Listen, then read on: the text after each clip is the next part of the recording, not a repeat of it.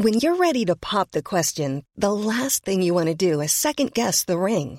At Bluenile.com, you can design a one of a kind ring with the ease and convenience of shopping online. Choose your diamond and setting. When you find the one, you'll get it delivered right to your door. Go to Bluenile.com and use promo code LISTEN to get $50 off your purchase of $500 or more. That's code LISTEN at Bluenile.com for $50 off your purchase. Bluenile.com code LISTEN. Les antipodes.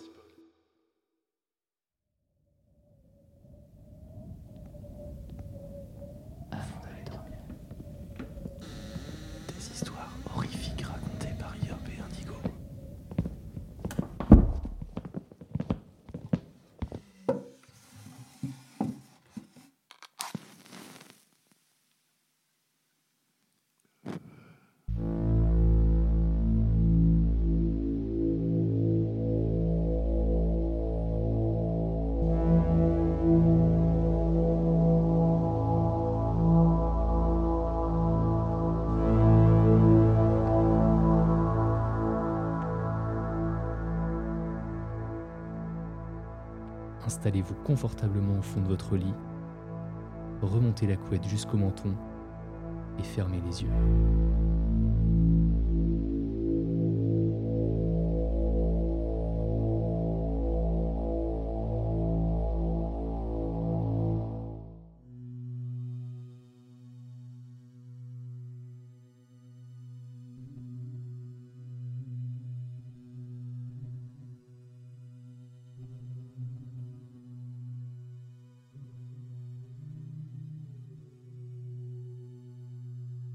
Chapitre 1 Erwan déambulait dans les rues sans but précis. Une bouteille de son whisky favori à la main, il avait du mal à marcher droit.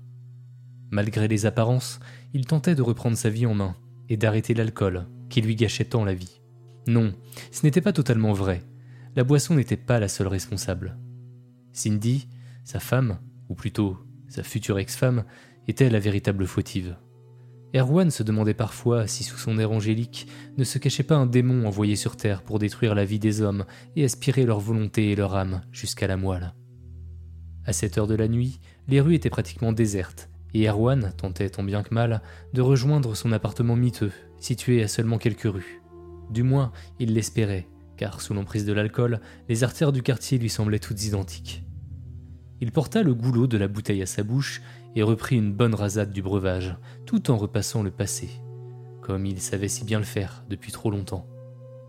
Anciennement enquêteur dans la gendarmerie, Erwan avait eu une carrière exemplaire jusqu'à ses 35 ans. L'année maudite où il avait croisé la route de Cindy et de son petit cul attrape-pigeon qu'elle savait dandiner au bon moment pour capter l'attention de ses proies masculines. Une véritable petite bimbo qui avait envoûté, sans mal, Erwan lors d'une soirée organisée par l'amicale de la police. Il aurait dû se douter que cela cachait un loup, car il n'avait rien dans Top Model. Il s'était naïvement imaginé qu'elle avait été séduite par sa personnalité, son humour et sa grande taille. Erwan avait lu dans un magazine que cette dernière caractéristique rassurait la féminine. Rapidement, il avait déchanté. Finalement, cette société basée sur le paraître et le jetable ne laissait plus de place aux vrais sentiments. Les miracles n'existaient pas, et c'était un comble pour un enquêteur de s'être laissé berner si facilement. Les hommes étaient des créatures si faibles et naïves. Il ne faisait pas exception, regretta-t-il. Complètement sous son emprise, il l'avait épousée au bout d'à peine six mois. Il se réjouissait presque que ses parents ne soient plus de ce monde depuis longtemps pour assister à sa pathétique déchéance. Erwan en serait mort de honte. Rapidement, Cindy était devenue froide. La bimbo n'avait jamais cessé de fréquenter d'autres hommes. Elle ne le cachait d'ailleurs presque pas, et Erwan la soupçonnait même d'avoir maladroitement dissimulé des sous-vêtements masculins pour qu'il les découvre. Il ne lui avait jamais posé ouvertement la question, mais même avec des œillères, l'enquêteur n'était pas dupe. C'était à peu près à cette période que l'alcool avait commencé à lui faire des appels de plus en plus pressants. Lui, qui s'était toujours enorgueilli d'être assez fort pour ne pas succomber à des tendances de ce genre, petit à petit, il avait commencé à traîner dans les bars, jusqu'à pas d'heure, afin de repousser au maximum la confrontation avec Cindy. Il rentrait le plus tard possible en espérant la retrouver endormie et éviter d'avoir à subir ses reproches incessants. Sale ivrogne, loser, débile, impuissant. il en passait des meilleurs. Jusqu'au jour où le vase avait débordé, la goutte de trop, ou plutôt l'insulte de trop associée au verre de trop. Et Erwan avait frappé Cindy. Pas vraiment assez fortement pour soulager sa fierté bafouée, mais assez pour laisser un léger hématome sur le visage de Cindy, et bien trop fort pour espérer garder son job et sa réputation d'homme droit.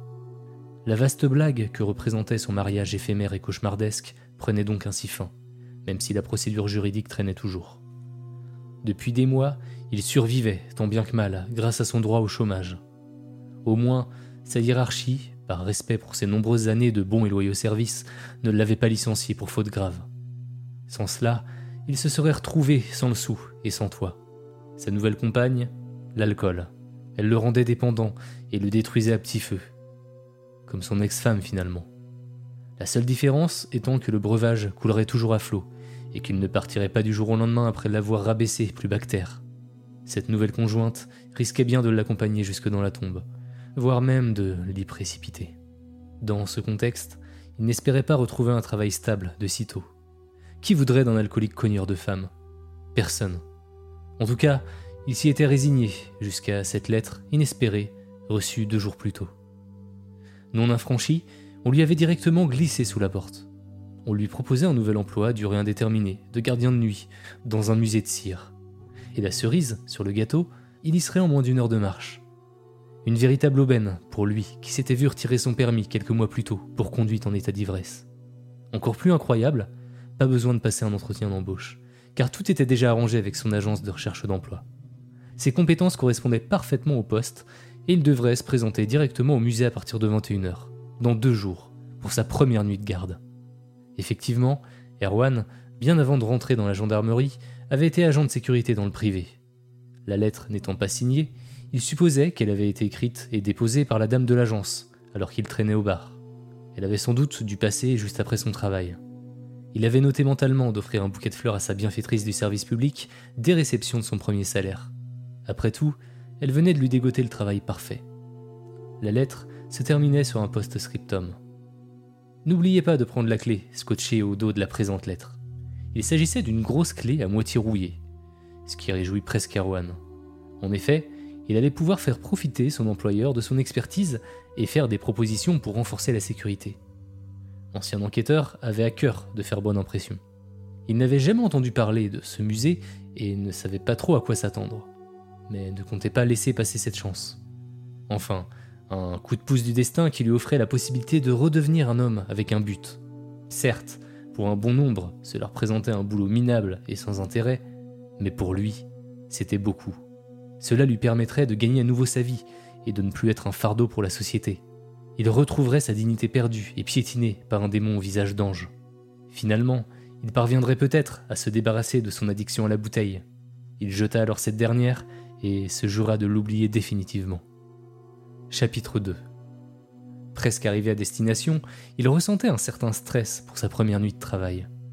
D'ailleurs, il avait failli craquer et s'arrêter dans un bar pour prendre un dernier petit verre. Finalement, il avait abandonné cette idée car il savait qu'il ne quitterait plus le bistrot avant des heures.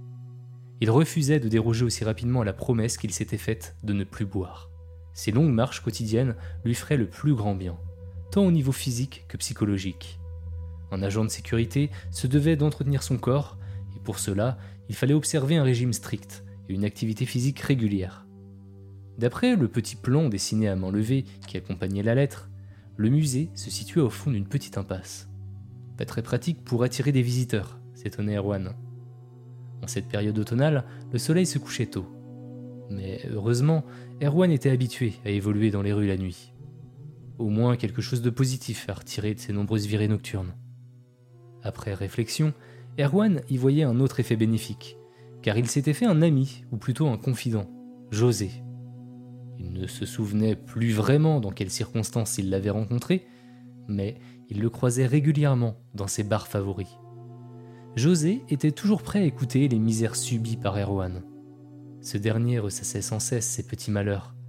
Mais José, sûrement plus par politesse et compassion que par intérêt, y prêtait toujours une oreille attentive, sans jamais montrer le moindre signe d'agacement ou de lassitude.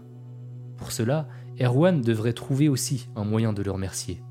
Pas lui offrant des fleurs, comme à la dame de l'agence, mais très certainement en lui proposant une bonne bouteille de whisky. Après tout, José lui avait offert à boire plus que de raison pendant de nombreux mois.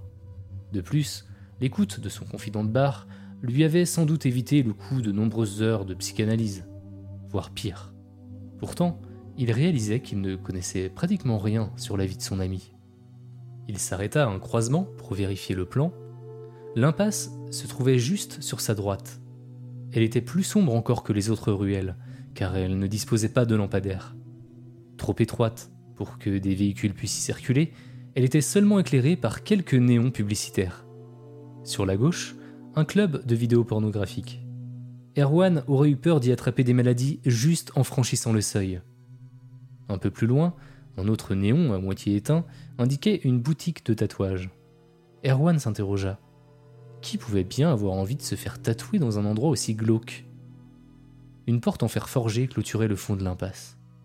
Sur cette dernière, un petit panneau en bois faiblement éclairé par la lumière des divers néons et sur lequel étaient gravés trois mots plus rassurants. Musée des horreurs. Erwan comprit que le musée ne devait pas être pris d'assaut par les clients. Quel intérêt d'ouvrir un tel établissement dans l'endroit le moins accueillant du monde? Au moins, puisque le thème semblait être l'horreur, l'ambiance sombre de la ruelle vous mettait déjà dans le bain. Erwan remarqua d'autres inscriptions plus petites, juste en dessous. Horaire d'ouverture, tous les jours, de 8h à 20h. Cela collait avec ses plages de travail, qui s'étalaient de 21h jusqu'à 5h du matin. Sans doute que les quelques heures intermédiaires permettaient de faire un peu de ménage ou de mettre en place de nouvelles œuvres horrifiques. D'ailleurs, Erwan ne savait pas du tout à quoi s'attendre. Des tableaux, des vidéos, des sculptures? Il ne tarderait pas à le savoir, car il poussa la grille non verrouillée. Pas très prudent, pensa-t-il. Il faudra qu'il propose au propriétaire de faire installer un verrou. Il se trouvait dans un étroit couloir, surplombé d'une voûte en béton. Deux violons néons clignotants, suspendus au plafond, brisaient légèrement l'obscurité. Ils montraient des signes de fatigue et clignotaient aléatoirement. Encore un détail qu'il signalerait à son employeur. En plus de représenter un danger pour les visiteurs, un lieu mal entretenu attirait les cambrioleurs. En effet, si les luminaires étaient laissés à l'abandon, alors cela laissait présager un système de sécurité du même acabit. Au bout d'une vingtaine de mètres qui aurait découragé n'importe quel claustrophobe, il pénétra dans un lieu que l'on ne pouvait pas soupçonner depuis l'extérieur. Un jardin. Pas très grand, mais bien entretenu. Il était traversé par une petite allée en pierre, avec des éclairages au sol du plus bel effet. Au bout du chemin, une maison de style victorien qui, à elle seule, valait le coup d'œil. On aurait dit la maison de Norman Bates dans Psychose, mais en un peu plus petite. Finalement, cette bâtisse correspondait parfaitement thème de l'horreur et de l'angoisse.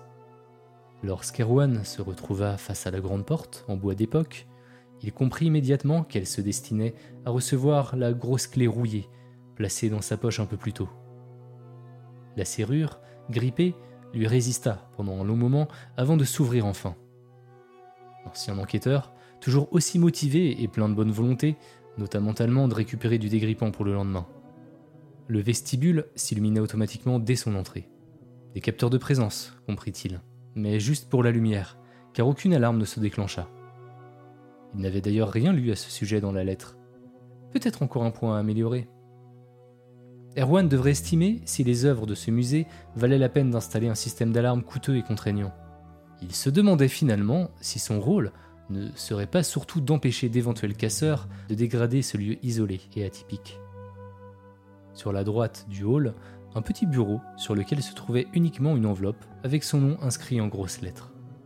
En tant qu'ancien enquêteur, il reconnut immédiatement la même écriture que sur la première lettre, ce qui signifiait que cette dernière ne provenait finalement pas de la dame de l'agence. Erwan éluciderait ce mystère plus tard, et il entreprit d'ouvrir l'enveloppe et de lire son contenu. Bonsoir, je vous souhaite la bienvenue dans mon humble musée des horreurs. Désolé pour mon absence, mais mon emploi du temps ne me permet malheureusement pas de vous accueillir en personne pour votre premier soir.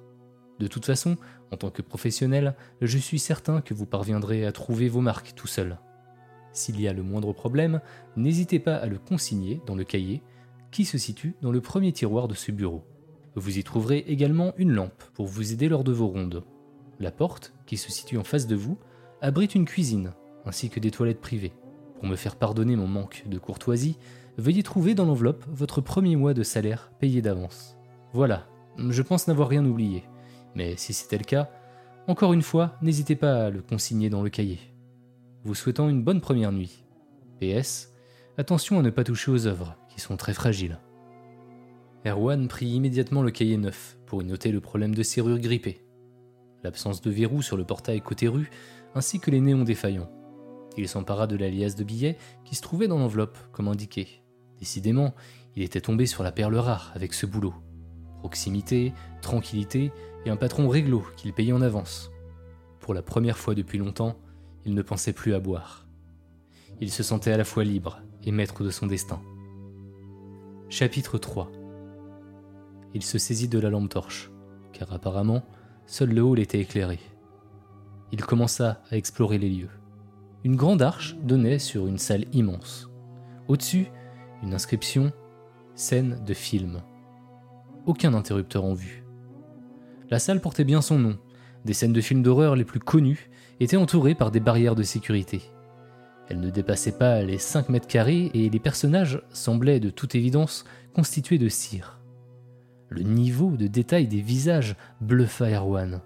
Il n'était jamais allé au musée Grévin à Paris, mais le réalisme des mannequins de ce petit musée n'avait sans doute rien à lui envier. Évidemment, le thème abordé et l'emplacement de la bâtisse ne favorisait pas sa popularité. Les films étaient facilement identifiables, sans avoir à lire les pancartes légèrement éclairées par des petites ampoules au sol.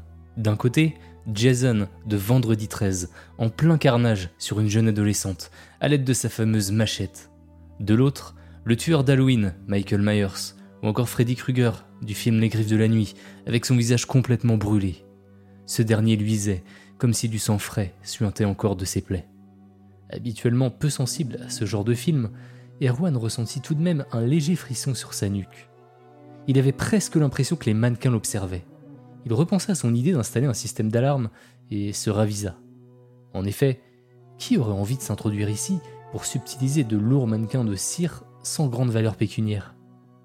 En continuant sa ronde, Erwan reconnut même la scène d'Alien le huitième passager, dans lequel le monstre, encore bébé, sortait du ventre d'un des membres d'équipage du vaisseau il aperçut une vieille cheminée dans un coin qui lui laissa à penser que cette bâtisse était sans doute à l'origine une grande maison familiale. Il était rare que ce genre de demeure n'ait pas été rasé par des promoteurs. Ces derniers étaient généralement plus intéressés par le potentiel financier d'une si grande surface en pleine ville par la valeur historique de cette architecture unique. Il atteignit le bout de la salle et trouva une autre arche avec écrit au-dessus Scène courante. Une seconde pièce, aussi grande que la première, contenait de nouvelles mises en scène d'un autre genre. Ici, pas de reproduction cinématographique ou de monstres imaginaires, mais des mannequins représentant des personnages anonymes, commettant des atrocités, comme on en voit malheureusement trop souvent dans les journaux d'information. Dans un coin, Erwan aperçut une mère tentant de noyer son bébé dans l'eau d'une bassine. Juste à côté, un mari tirant au fusil à pompe dans le ventre de l'amant de sa femme, encore nu dans le lit conjugal. Le ventre du mannequin, complètement ouvert, laissait apparaître des intestins luisants sur le point de tomber sur les draps. Le visage de la femme était figé sur une expression d'horreur et de peur. On avait presque l'impression qu'elle allait se mettre à crier. L'ancien enquêteur se sentait particulièrement concerné par cette dernière scène. Il ne s'attarda pas plus longtemps sur ces visions d'horreur qu'il trouvait bien plus effrayantes que les précédentes. D'un réalisme encore plus saisissant, la crédibilité des expressions faciales et des mises en scène lui glaçait le sang. Il effectua rapidement le tour de la salle jusqu'à atteindre un panneau sur lequel était inscrit Fin de l'exposition. La visite ne durait donc pas plus de 20 minutes en prenant son temps. Erwan réalisa qu'il n'avait vu aucune affiche indiquant les tarifs. Le musée était donc gratuit. Comment diable le propriétaire gagnait-il sa vie? Peut-être juste un millionnaire qui souhaitait partager sa passion morbide, supposa le gardien. Alors qu'il s'apprêtait à quitter la pièce, il aperçut dans un coin une porte pleine en fer, dotée d'un système de verrouillage par carte magnétique. Erwan, qui ne pouvait donc pas continuer sa ronde à l'étage, se sentit frustré. D'après la configuration de la maison, nul doute que cette porte donnait sur l'escalier. Était-ce voulu Ou bien son employeur avait-il omis de lui fournir l'accès? Il était étonnant que cette porte dispose d'un système de sécurité aussi perfectionné, alors que les deux salles principales étaient facilement accessibles. De surcroît, une grosse pancarte indiquait Accès interdit en lettres blanches sur fond rouge. Cela contraria Erwan, qui n'était donc pas en mesure d'assurer efficacement sa mission de gardiennage. Lui qui avait tant à cœur de bien faire, quelqu'un risquait de s'introduire par les fenêtres de l'étage sans qu'il s'en rende compte. Il retourna à son bureau avec l'intention de le consigner dans le cahier. Il supposa que l'étage devait être un espèce d'atelier dans lequel les mannequins et les scènes étaient imaginés et conçus. Lorsqu'il remit le cahier dans le tiroir, cela provoqua un bruit de verre qui résonna dans le hall et le fit sursauter de surprise. Il envoya prudemment la main au fond du tiroir et attrapa une petite bouteille de whisky à peine entamée. Un souvenir laissé par son prédécesseur se demanda-t-il. En tout cas, il avait bon goût, car il s'agissait de sa marque préférée. Alors qu'il avait oublié son addiction pendant plusieurs heures, l'eau lui monta subitement à la bouche. Après quelques minutes de réflexion et de gros efforts de volonté, il renonça à ouvrir le bouchon et jeta la bouteille dans la corbeille. Chapitre 4 Il en était à son troisième tour de ronde, et décidément, le niveau de détail des mannequins de cire le fascinait tout autant qu'il le mettait mal à l'aise. Il s'imaginait mal un jeune couple venir ici, avec leurs enfants en bas âge. Cette fois-ci, il se concentra plus particulièrement sur une scène du film L'Exorciste, celle bien connue, dans laquelle la jeune fille attachée au lit avait les traits déformés par la haine du démon qui la possédait tout en tentant de résister aux prières du prêtre. Soudain, un grand bruit le fit sursauter, à tel point qu'il en fit tomber sa lampe torche. Cela provenait de l'autre salle, celle qu'Arwan n'appréciait pas, avec ses horribles petites scènes plus vraies que nature. Il se dirigea, d'un pas fébrile, dans la direction d'où lui sembla-t-il provenir le bruit. Il orienta sa lampe, dans tous les sens, afin de s'assurer que personne ne se cachait pour le prendre par surprise. Le faisceau lumineux de la torche éclairait les yeux des mannequins chaque fois que le rayon les balayait.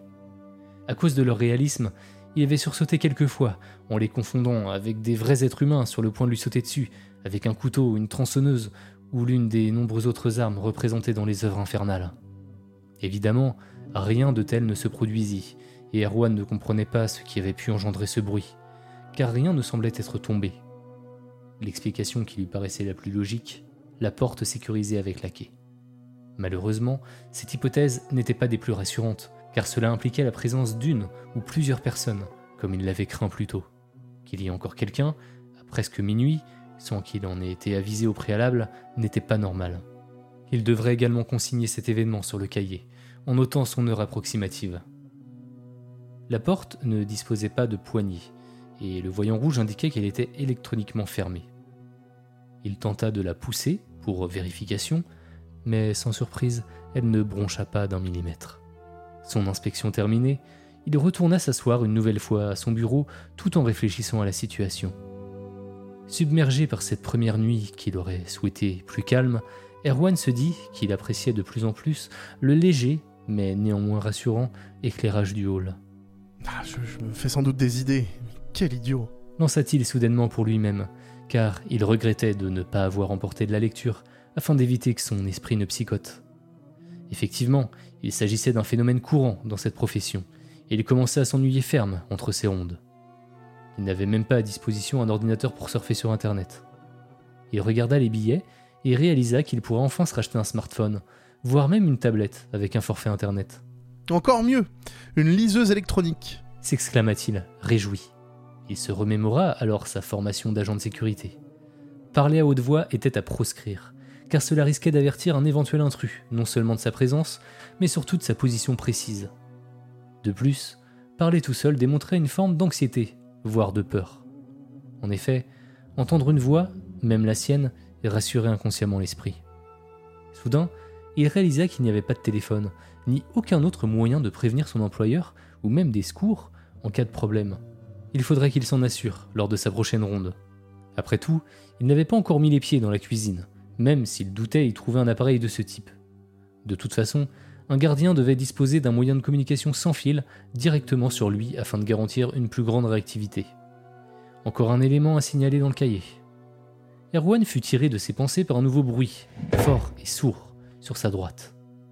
Il se leva brusquement et tout en s'agrippant à sa lampe torche, il lança d'une voix peu assurée. Il y a quelqu'un? Je suis armé Une fois de plus, sa réaction n'était pas professionnelle, car elle indiquait non seulement sa position, mais aussi sa peur. Décidément, il avait beaucoup perdu pendant toutes ces années, et faisait un piètre gardien. Dans sa tête apparut alors l'image de Cindy, qu'il tenait pour responsable de tous ses malheurs. Le silence régnait de nouveau dans l'enceinte du musée des horreurs. Un silence lourd, pesant, presque malsain. Arrivé dans la première salle, il aperçut immédiatement ce qui avait provoqué le bruit. L'un des mannequins se trouvait au sol, face contre terre. Il posa sa lampe sur le carrelage et entreprit de le remettre debout. Les longs cheveux blonds du mannequin lui indiquèrent qu'il s'agissait sans doute d'un personnage féminin. Pouah, bon sang, t'es sacrément lourde, ma fille lança-t-il d'une voix déformée par l'effort.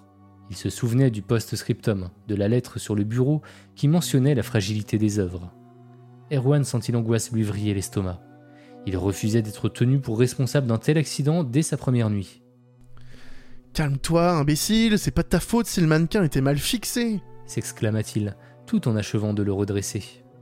Une fois sur pied, il reprit la torche et la pointa sur le visage du mannequin pour s'assurer qu'il n'avait rien de cassé. Il sentit des sueurs froides lui couler dans le dos. Ses poils se hérissèrent et il hurla tout en courant vers son bureau et sa lumière rassurante. C'est un cauchemar souffla-t-il tout tremblant en s'appuyant sur la chaise. À deux doigts de quitter définitivement le musée, il se ressaisit. Hors de question de laisser tomber ce coup de pouce du destin à cause d'une hallucination causée sans doute par un jeu de lumière. Il attendit plusieurs minutes, sans bouger, avant que sa respiration ne retrouve un rythme normal et que les battements de son cœur cognent moins fortement dans sa poitrine. En effet, il avait cru voir Cindy. La tête du mannequin lui ressemblait trait pour trait. Mais ce n'était pas tout. La moitié de son visage était en charpie. Des lambeaux de peau pendaient et du sang rouge foncé semblait couler. C'est complètement stupide s'exclama-t-il pour se redonner du courage. Il s'assit sur son siège et son regard se figea sur la corbeille.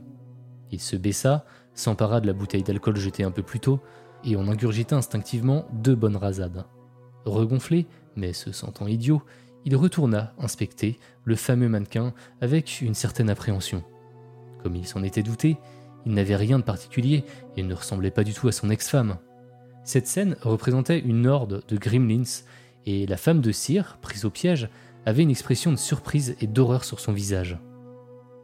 Par contre, rien qui pouvait être assimilé à du sang et pas de morceaux de peau en partie détachés. Le mannequin semblait en parfait état, malgré sa chute quelques minutes plus tôt.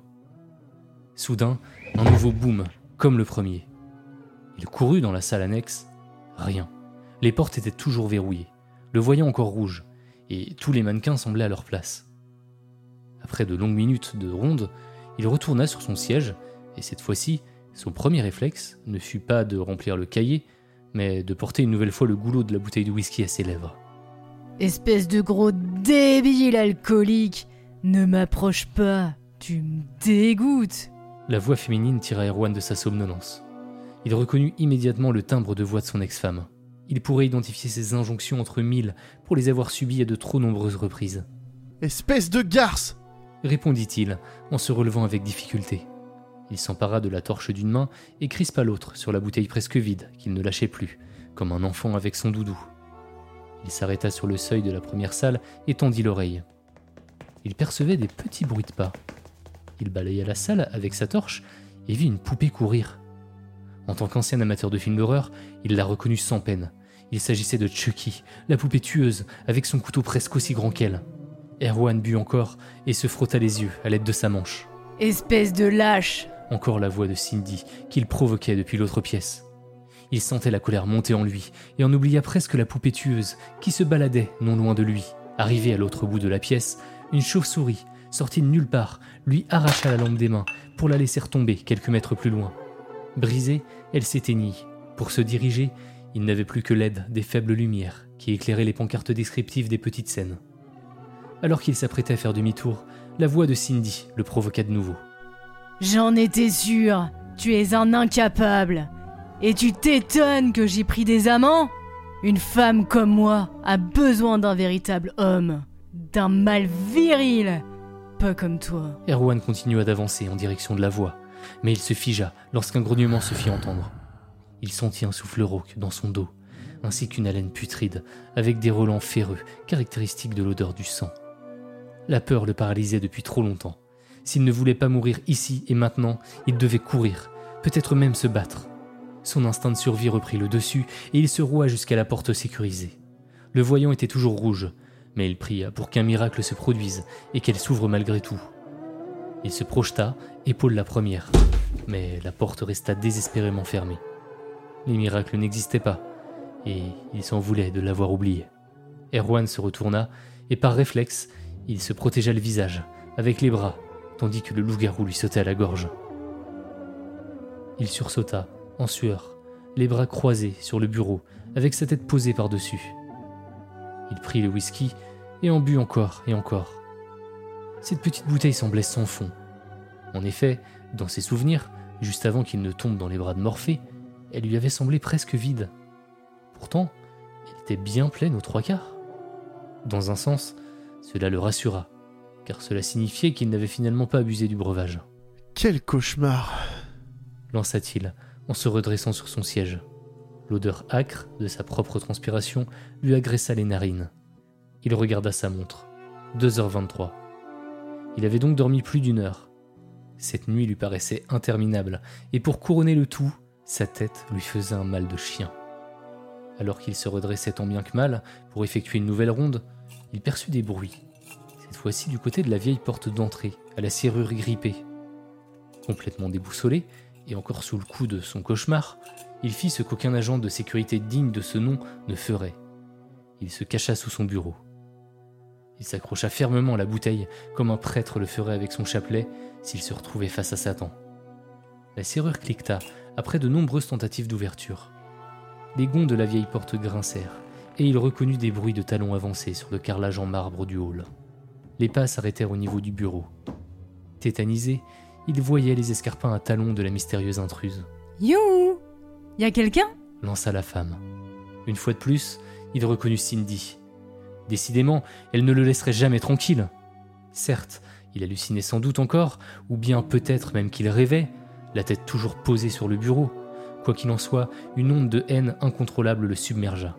Il sortit de sa cachette, se redressa brusquement, et pendant une fraction de seconde, il l'aperçut sous ses véritables traits. Une tête immonde de démon, comme on en voit dans les films d'horreur. Le regard de Cindy exprimait la surprise, et Erwan décida d'agir avant même qu'elle n'ouvre la bouche pour en faire sortir son venin. Cette sale bouche qui ne servait qu'à le provoquer, le dénigrer et l'insulter. Aucun homme ne devrait avoir à subir de telles humiliations. L'occasion de renvoyer ce monstre en enfer se présentait enfin, et il n'allait pas se priver de saisir cette chance. Il se jeta sur elle si rapidement qu'elle ne réalisa même pas ce qui lui arrivait. Il lui fracassa la bouteille sur la tête. Assommée, et avec des morceaux de verre incrustés dans la peau du visage, Cindy tomba comme une masse sur le dos et fut prise de convulsions. Ne contrôlant plus ses pulsions, Erwan s'assit sur elle à califourchon et enfonça à de nombreuses reprises le côté brisé de la bouteille dans le visage de son ex-femme, projetant des jets de sang partout dans le hall. Alors que son corps était inerte depuis un moment, il frappait, encore et encore. Son visage n'était plus qu'une bouillie sanguinolente et méconnaissable. Soudainement, il s'écroula sur le visage ensanglanté de Cindy. Chapitre 6 Le musée baignait de nouveau dans le silence et l'obscurité. Le voyant rouge de la porte sécurisée passa au vert et le battant en fer s'ouvrit lentement. Avant de franchir l'ouverture, José enclencha un interrupteur sur sa droite et la lumière artificielle des néons envahit toutes les pièces. En premier lieu, il sortit jusqu'au portail pour retirer la fausse pancarte qui annonçait la présence d'un musée et ses soi-disant horaires d'ouverture. Hors de question qu'un intrus pénètre dans sa maison privée et découvre sa collection personnelle. La seule raison d'être de ces pancartes était de ne pas mettre la puce à l'oreille de ses futures victimes. Toute cette mise en scène devait sembler le plus crédible possible. Une fois cela accompli, il referma consciencieusement les portes derrière lui et entreprit le travail le plus pénible de sa prochaine œuvre. Monter les deux cadavres dans son atelier et ses appartements, à l'étage, sans les abîmer et sans dénaturer leur posture. En effet, une fois le processus de rigidité cadavérique entamé, il était très difficile de modifier la position des corps sans briser les os. Et cela, il tenait absolument à l'éviter afin que les corps puissent tenir debout le plus naturellement possible. Bon sang Erwan, qu'est-ce que t'es lourd? s'exclama José en tirant le cadavre avec peine. José était en grande partie responsable du surpoids d'Erwan, notamment à cause de ses nombreux verres de whisky qu'il avait offerts à l'ancien enquêteur durant des mois. Il avait tout mis en place pour que son cher ami alcoolique et haineux envers sa femme pète un plomb. José avait tout organisé pendant des mois pour entretenir cette haine et convaincre Erwan que Cindy était responsable de tous ses maux.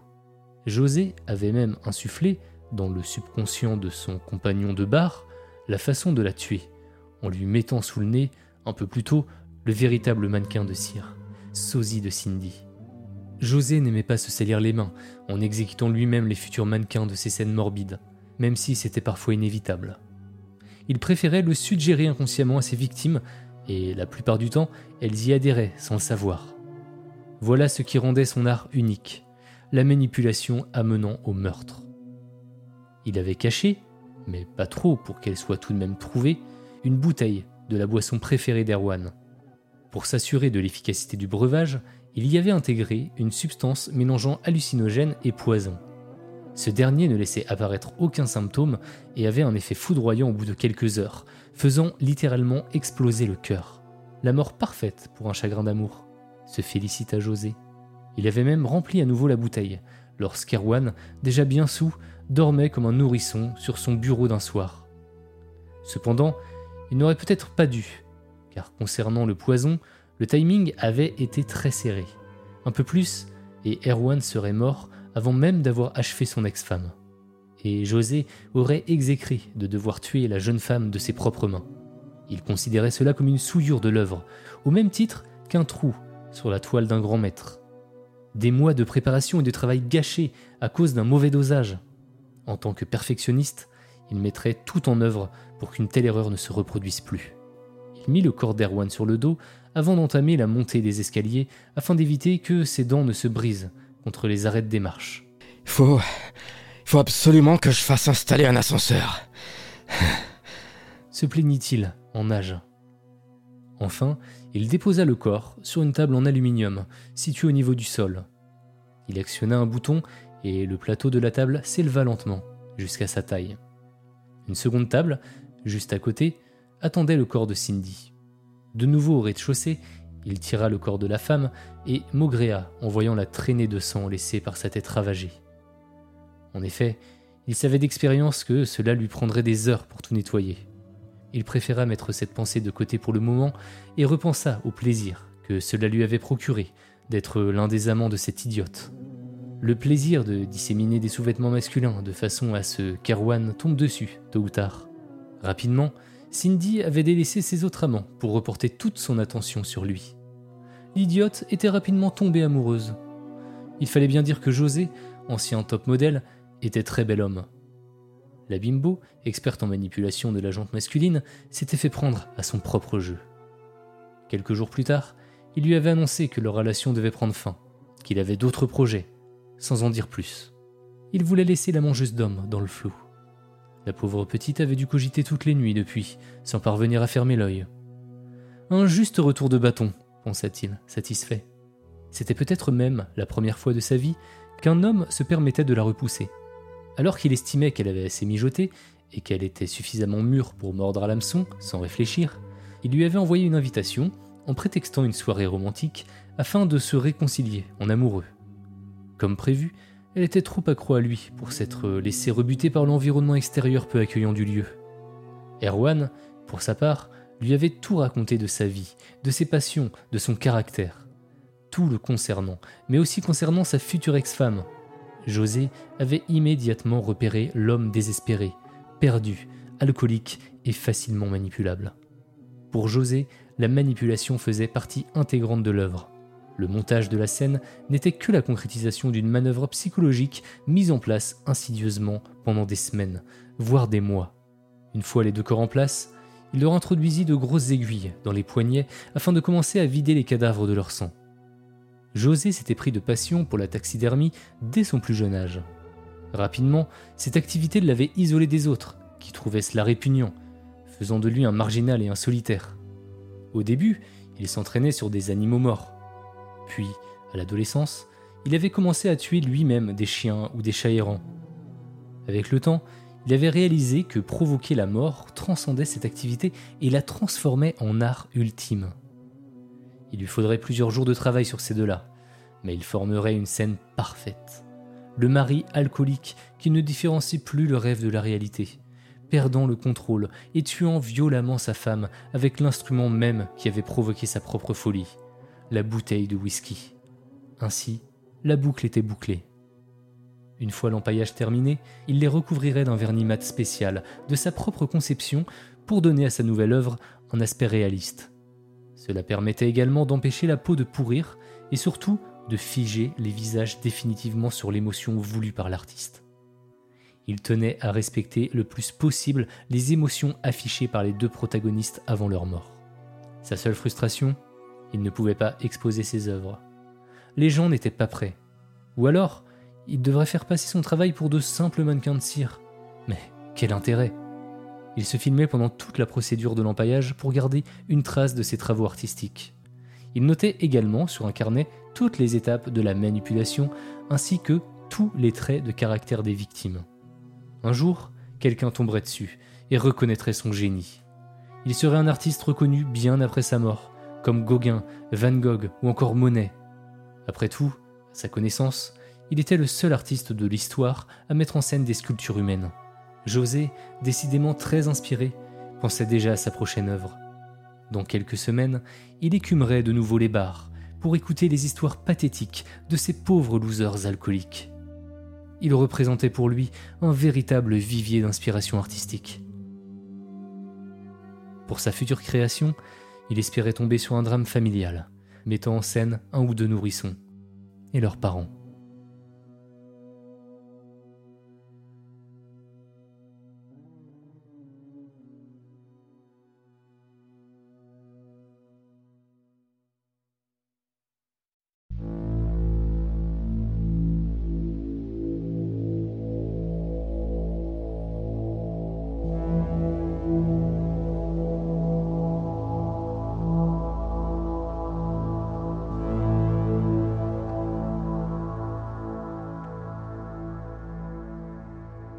Bonsoir Oui, bonsoir Indigo. Bonsoir Yop, tu vas bien? Écoute, ça va plutôt pas mal. Et toi? Ça va super Écoute, je, je fais entendre euh, de ma voix... Non, c'est pas de la jalousie, hein, comme je te disais... euh, Je te disais hors antenne tout à l'heure. Oui. Euh, on m'entend pas beaucoup dans cet épisode, c'est rare. Et c'est vrai qu'en même temps, on est parti sur une histoire de 40 minutes où tu n'es pas présent. Donc c'est déjà, ça fait tout l'épisode.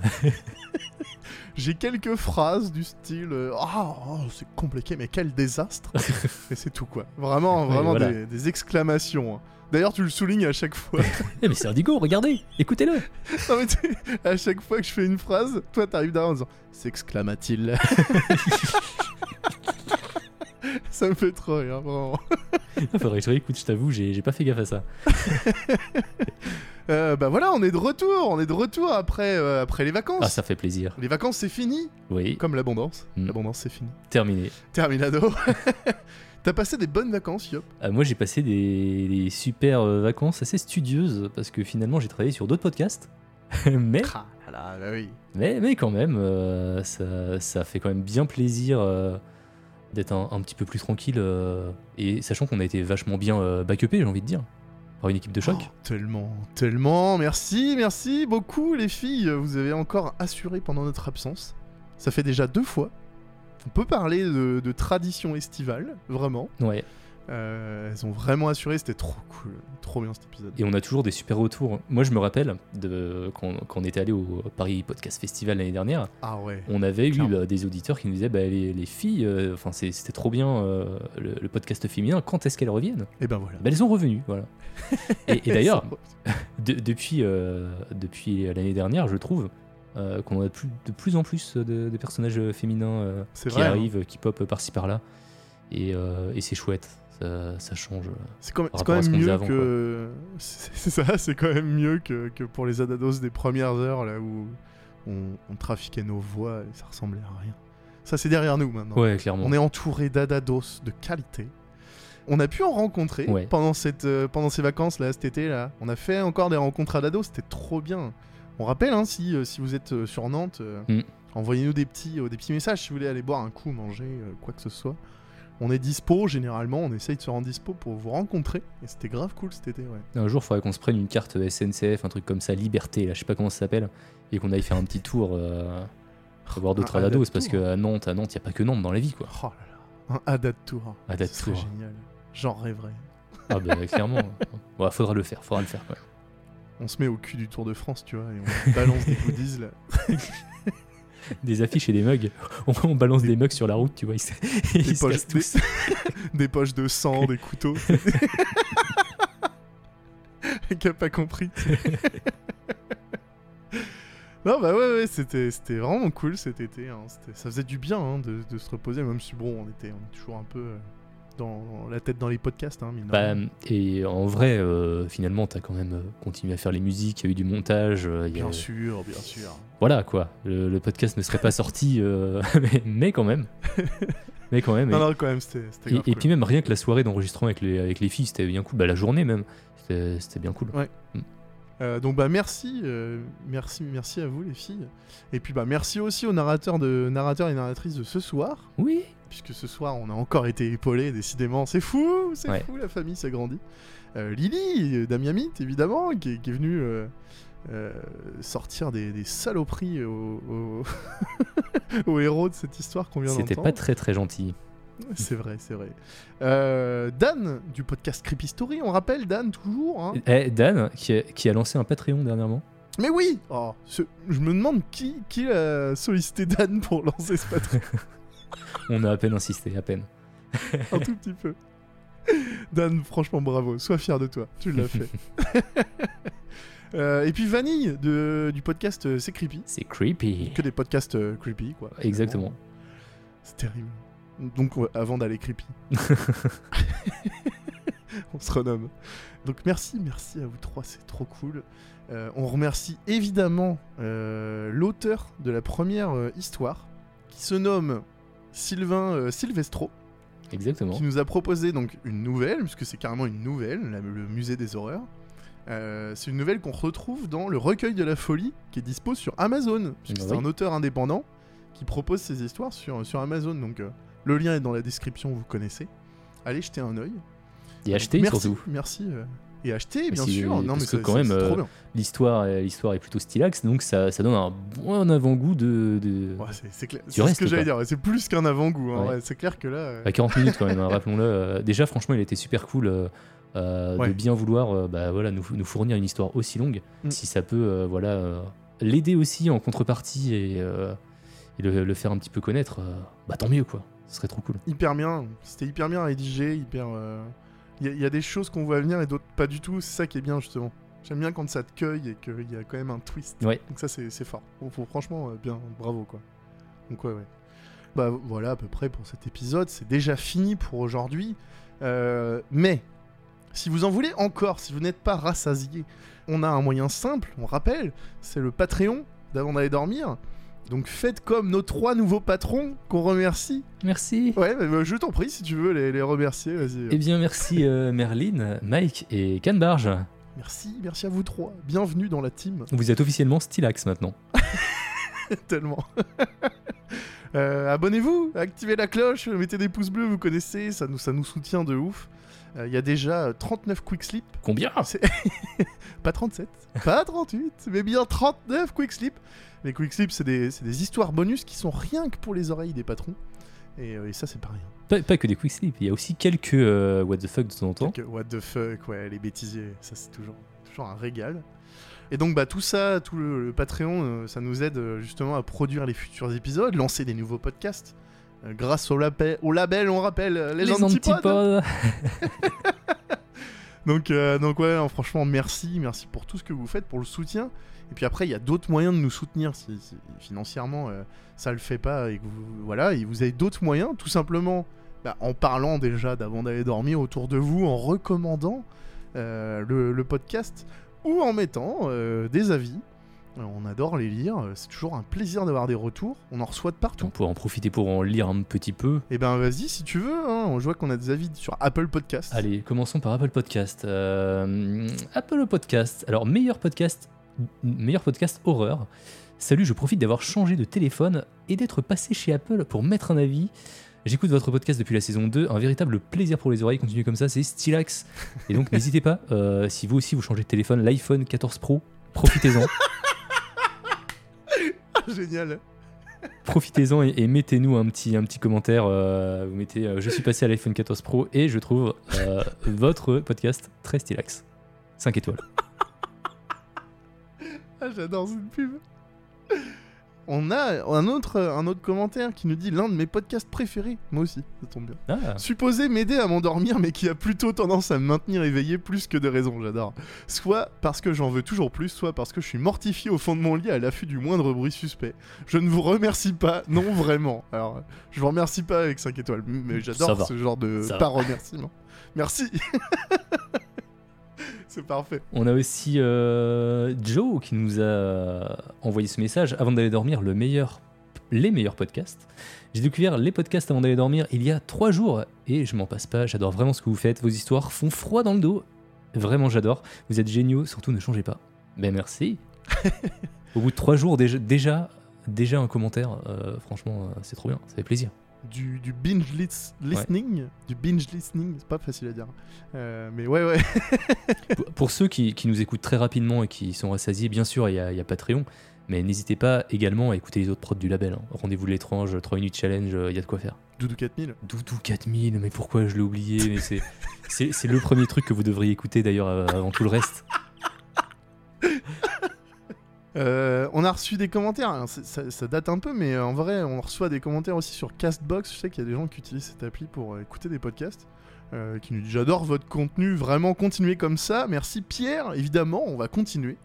Et aussi euh, Podcast Addict, qui est beaucoup, beaucoup utilisé par, par les gens qui écoutent pas mal de podcasts. Euh, Origin Lion, qui, qui nous suit sur, sur Twitch. Sur Twitch, ouais, voir, effectivement. ouais. Origin Lion, ouais. Euh, qui nous dit podcast plus qu'excellent, creepy à souhait, les histoires en sont géniales, j'attends avec impatience les prochaines histoires, les semi-pros qui ont tout de pro, tout simplement Stylax. Merci. Merci. Merci beaucoup. Est-ce que tu savais que sur Sens Critique, Matt le Chauve euh, nous envoie un Ouais. commentaire Un podcast frais malgré les termes d'épouvante abordés. Euh, je prends autant de plaisir à les écouter, à me faire peur, que les écouter, partager leurs trois petits points, parce que je ne suis pas connecté et je ne peux pas voir la suite. et si, c'est bon, j'ai cliqué sur plus, à partager leur délire. Et voilà. Ah, c'est trop bien. Merci Matt le chauve. Merci. Euh, et puis, alors là, on vous a lu des commentaires. Si vous avez la flemme d'écrire, euh, vous pouvez aussi nous laisser des messages vocaux sur la vrai. ligne officielle, sur le répondeur d'avant d'aller dormir. Euh, le numéro, on le rappelle, mais il est dans la description. Il s'affiche actuellement sous votre écran. Le 07 49 25 27 90, je l'ai dit super vite parce que je sais que vous le notez pas. Euh, il est dans la description. Foncez, gardez-le, ajoutez-nous en contact sur votre téléphone. Et, et si un jour, oh, je sais pas, vous avez une mauvaise passe, il y, a- il y a quelque chose qui va pas dans votre vie, composez ce numéro, laissez-nous un petit message, on vous écoutera, il n'y a, pas- y a- y a pas de souci. On, on prêtera une oreille attentive, Peut-être on décrochera. peut-être, ouais. Alors là, là, faut qu'on parle, Yop. Oui, dis-moi tout.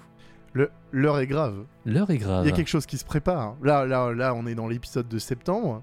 Euh, de, de septembre, ouais, Ouais, tout à fait. Là, on, en- on enregistre, on est le, le 22 septembre. Exactement. Et qu'est-ce qui se passe après septembre Après septembre, si les calculs sont bons, nous sommes en octobre. Et le mois d'octobre Qu'est-ce qui se passe en octobre? Octobre C'est l'arrivée des citrouilles. C'est les décos flippantes dans les magasins. Les feuilles qui tombent. Mais surtout, les rhumes qui commencent à... Non, pas du tout.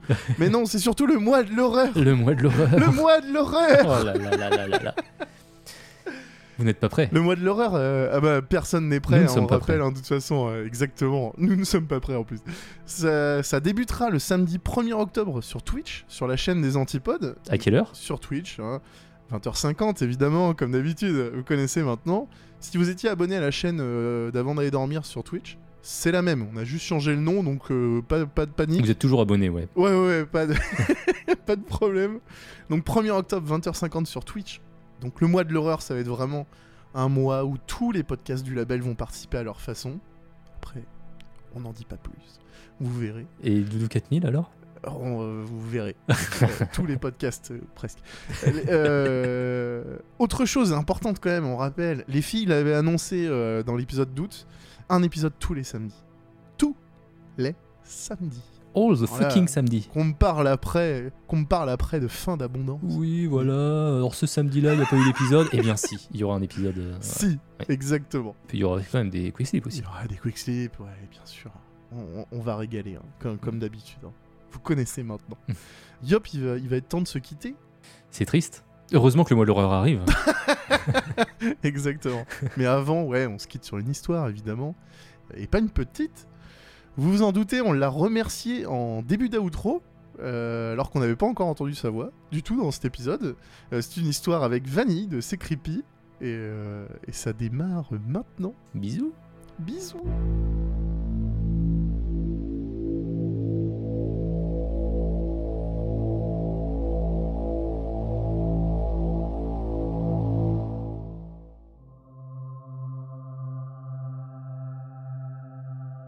Cela s'est produit pour la première fois alors que nous attendions le métro de 19h48 pour rentrer à la maison. On était en train de se disputer, il avait maté la serveuse au restaurant et même si c'était pas quelque chose qui méritait une dispute, c'était notre dîner d'anniversaire. Je n'ai pas pu m'empêcher de lui faire quelques commentaires énervés. Écoute, je suis désolé, ok? Je sais pas ce que tu veux que je te dise d'autre. Il me répondit alors qu'on attendait le long du quai. C'était pas mon but de la regarder fixement. C'est juste arrivé comme ça. Ouais bah ça arrive jamais quand c'est moi, tu trouves pas? Mais si, tout le temps, quand t'étais plus jeune.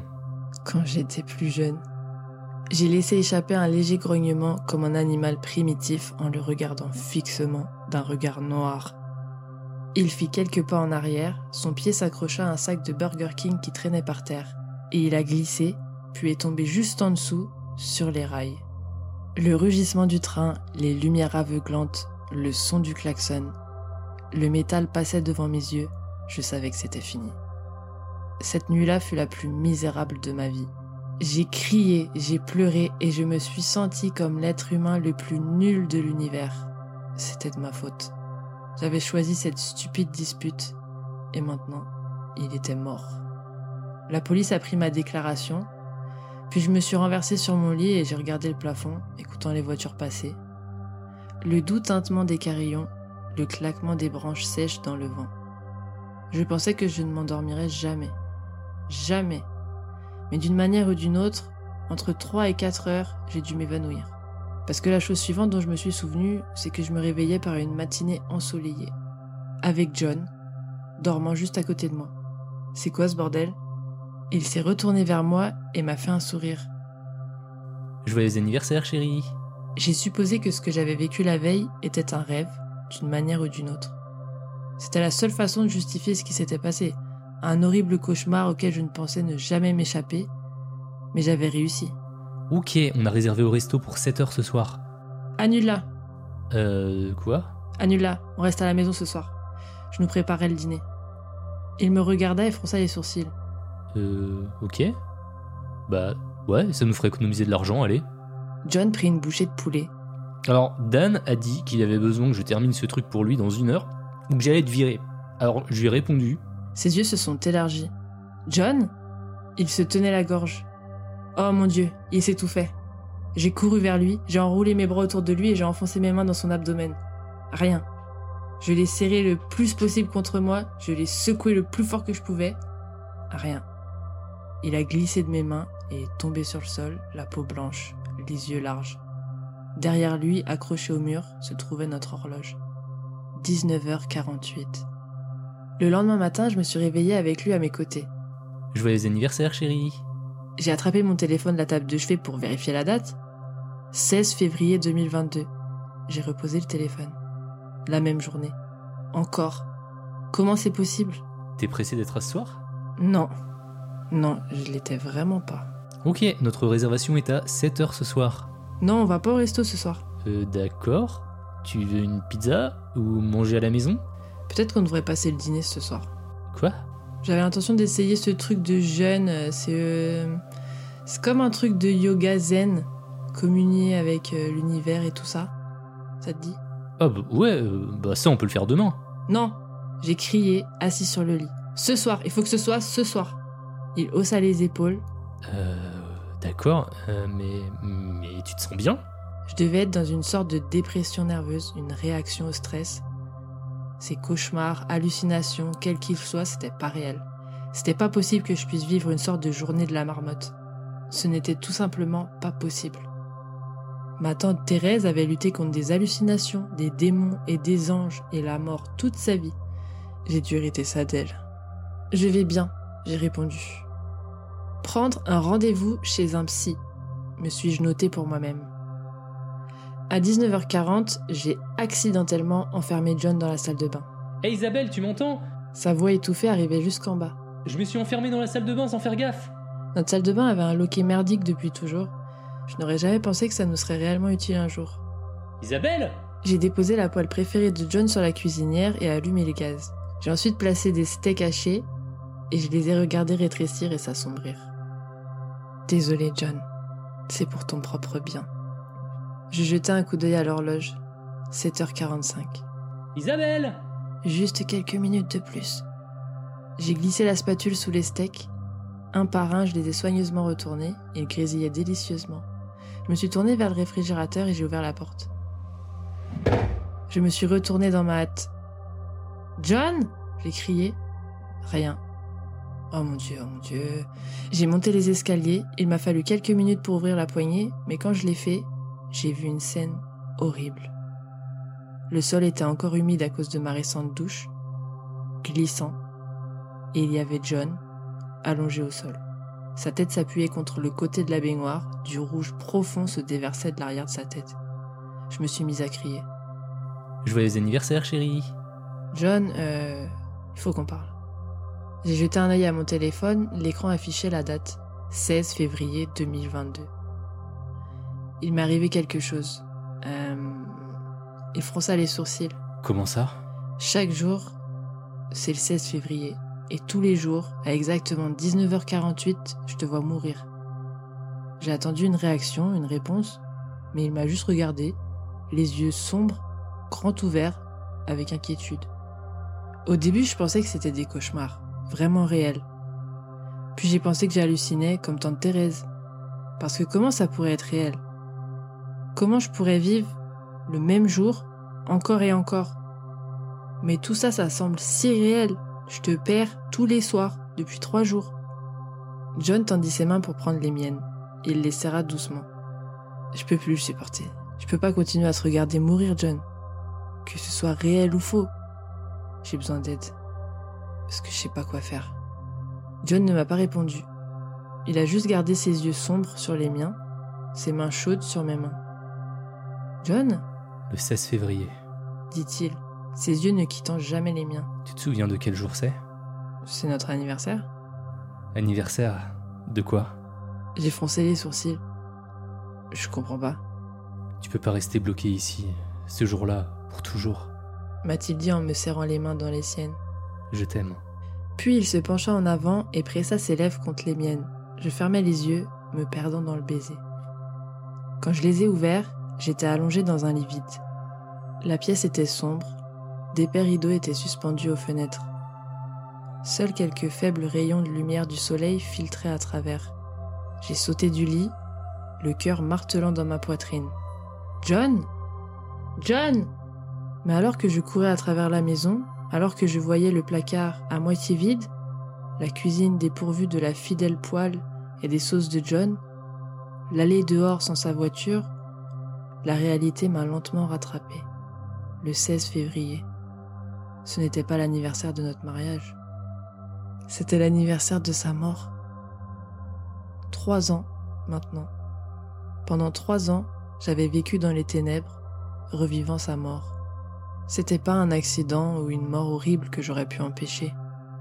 Juste une longue et dure bataille contre le cancer. Je me suis approché de la fenêtre, j'ai tiré les rideaux, puis j'ai laissé l'air froid de l'hiver se déverser sur moi, à travers mes cheveux gris et mon mince pyjama. Je t'aime aussi.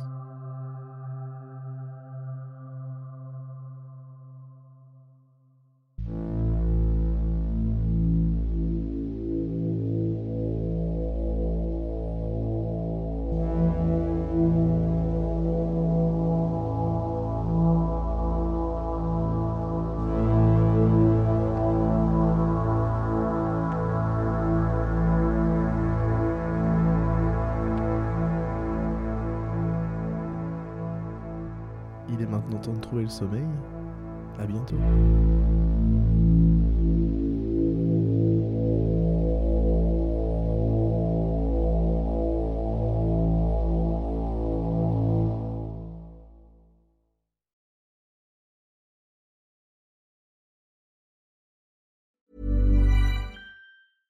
Imagine the softest sheets you've ever felt. Now imagine them getting even softer over time. That's what you'll feel with Bowl and Branch's organic cotton sheets. In a recent customer survey, 96% replied that Bowl and Branch sheets get softer with every wash. Start getting your best night's sleep in these sheets that get softer and softer for years to come. Try their sheets with a 30-night guarantee. Plus, get 15% off your first order at bowlandbranch.com. Code BUTTERY. Exclusions apply. See site for details.